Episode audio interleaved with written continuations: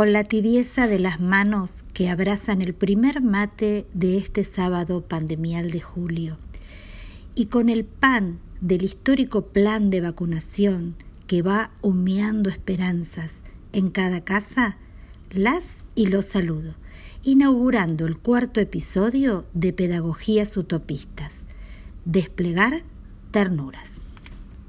La rueda, rueda de pan y canela, dame un besito, vete pa' la escuela.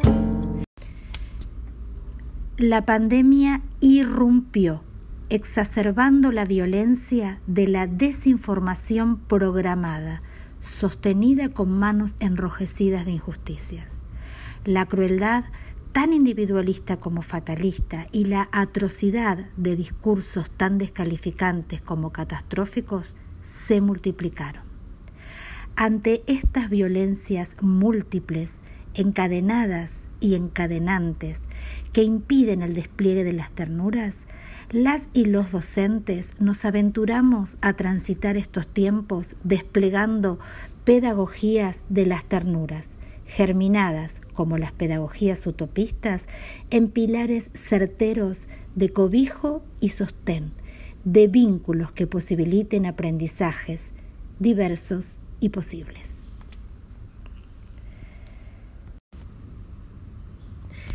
Pero ¿qué entendemos por ternura?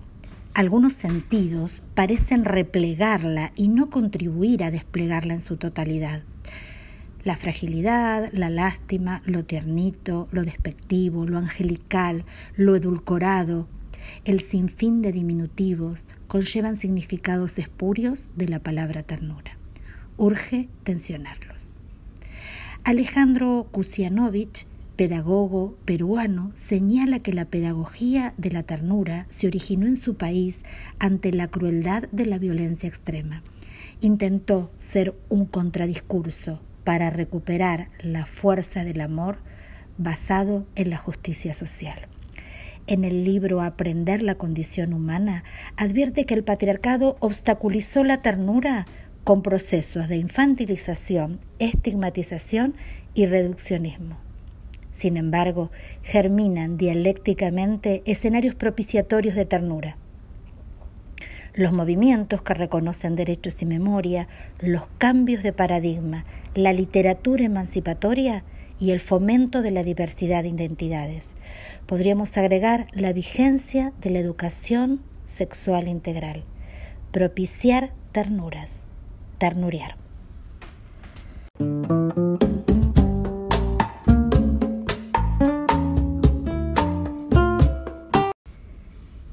La pedagogía de la ternura es optimista, pero no es ingenua.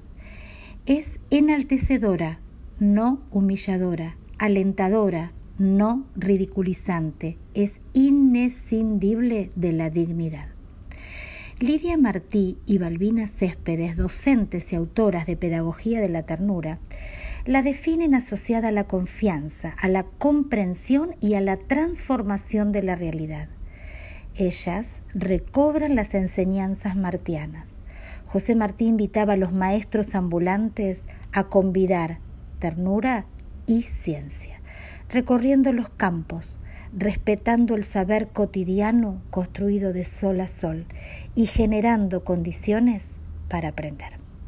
Enseñar, ternuriar.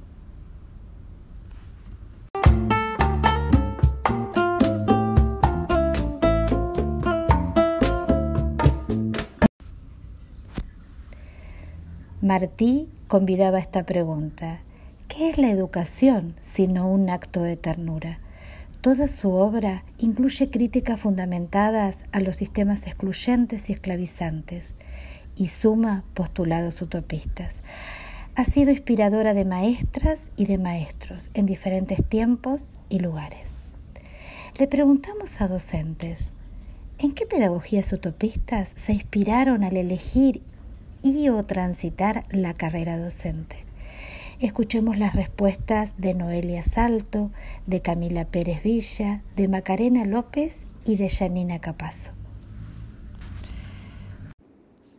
Ay, qué hermosa pregunta. La verdad es que dentro de algunos de los autores que, que me marcaron mucho en la formación, podría mencionar a Paulo Freire y a sus textos de la pedagogía de la ternura, de la pedagogía de la esperanza, de los sueños posibles. Un libro que me gusta mucho es Cartas a quien pretende enseñar. Em, y después, por otro lado, también los textos de, Daniel Calmels, eh, que hablan sobre el cuidado y el respeto por los cuerpos de, las infancias eh, y de la importancia de, la mirada, eh, que es transformadora. Y, por otro lado, también no puedo dejar de mencionar a mis docentes que me formaron a lo largo de toda esta carrera.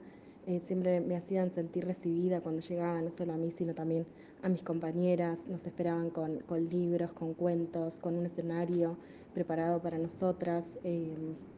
eso también me parece que es muy importante porque porque nos transmitían todo eso que, después nosotras íbamos a enseñar. Eh, me parece fundamental eh, que los docentes, formadores de docentes, eh, nos enseñen también desde el ejemplo.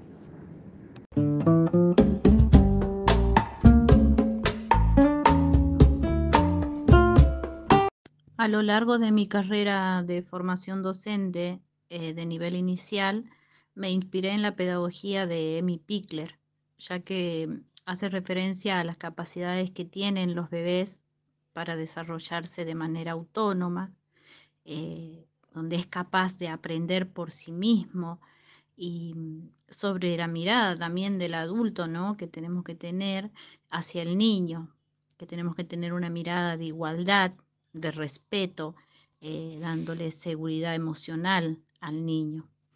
Y eso me parece muy importante. Yo creo mucho em, en la capacidad y potencialidad que tienen los niños desde muy pequeños. Eh, leí a Amy Pickler durante mi embarazo ya hace 12 años y desde ese entonces eh, me baso en su pedagogía, lo cual también bueno, me inspiró eh, justamente a ir por la docencia del nivel inicial.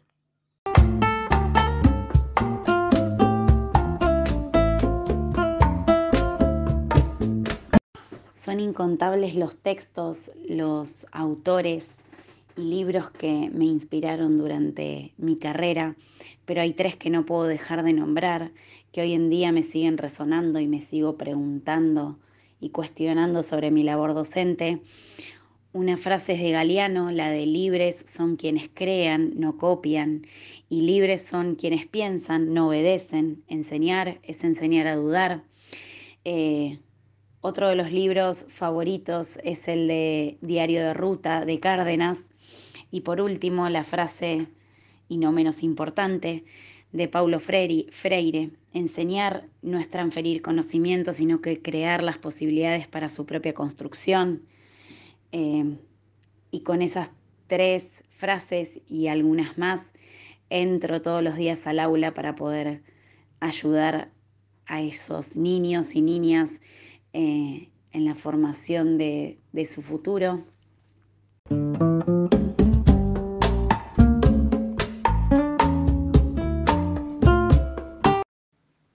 Cuando empecé la carrera realmente no tenía idea que era una pedagogía, no conocía a los pedagogos. Eh, me recibí, empecé a ejercer y la verdad que en el trabajo diario me empecé a dar cuenta que me faltaban herramientas y me seguí formando, empecé a hacer cursos, hice algunos postítulos, este, leí muchísimo y llegué a lo que es la filosofía de Reggio Emilia, que tiene mucho que ver con la estética, que tiene que ver con esto del ambiente alfabetizador, el cambio del rol docente, para darle lugar al niño como eje en lo que es la enseñanza y el aprendizaje y algo que tienen que me parece muy, muy enriquecedor es la pedagogía de la escucha. Que el chico tiene voz, que el niño tiene ideas, que son ideas propias, que se puede expresar y esto lo traslado a la sala diariamente. Darles lugar a expresarse, a que opinen, a que armen hipótesis, y me parece que esto, esto es algo que rescato de esa pedagogía y, me encanta, y me encanta y me es una herramienta fundamental en el momento de trabajar. Que juegue a la ronda el sol y la tierra, a la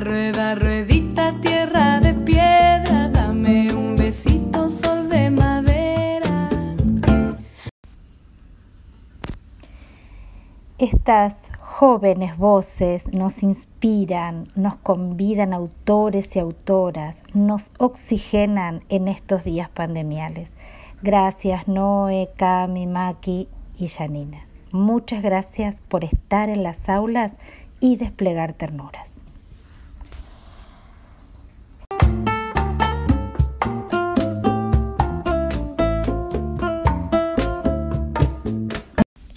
Y en esta mañana de julio continuamos entrelazando inspiraciones y desplegando ternuras.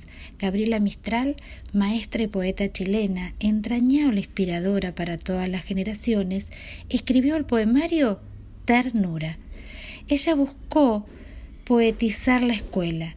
Escribió rondas de versos, de olas y maizales, de arroyos y pescadores, de sueños y ceibas, de alondras y fresas, que giraban de sol a sol, de escuela en escuela, en su Chile natal, en la ruralidad mexicana y en diferentes continentes. Poemar, ternuriar.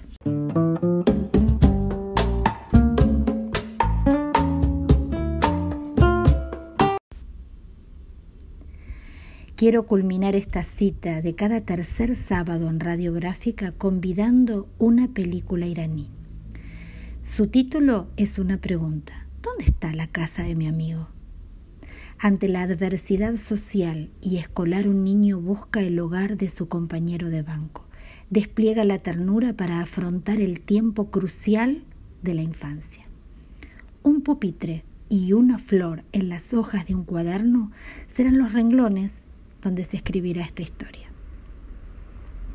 Propiciar justicia social, ternuriar educar, ternuriar, poemar, ternuriar.